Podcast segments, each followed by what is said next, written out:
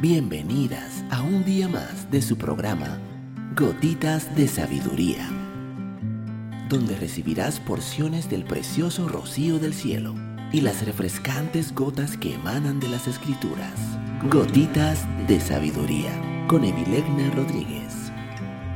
Saludos, mi nombre es Evilegna Rodríguez. Bienvenida un día más a tu programa Gotitas de Sabiduría. El día de hoy estaremos hablando Cambia tu imagen corporal y tu imagen. Actúa como si, actúa como si ya tuvieras la autoestima alta. Habla como una persona con la autoestima alta.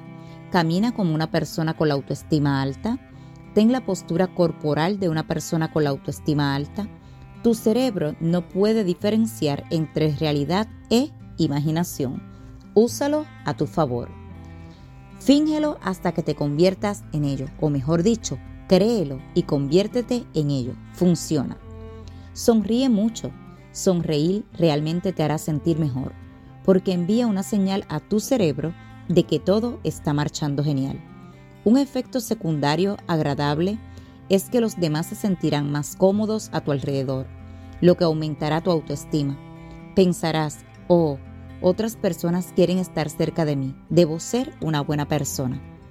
Recuerda que cuando te sientes triste y deprimida, por lo general tienes la mirada baja, miras el suelo, mantienes los hombros bajos y adoptas la postura de una persona triste, ¿verdad?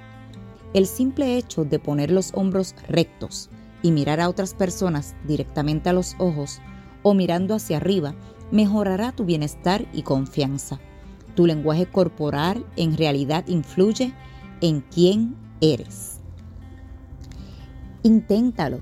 En realidad ayuda antes de importantes presentaciones, reuniones, entrevistas o concursos. Pon las manos en las caderas y separa los pies. Piensa en la Mujer Maravilla o Superwoman. O siéntate cómodamente en una silla y separa los brazos. Mantén la postura durante al menos dos minutos y observa qué sucede. Para aprender más sobre esto, mira la increíble charla de TED. El lenguaje corporal moldea nuestra identidad.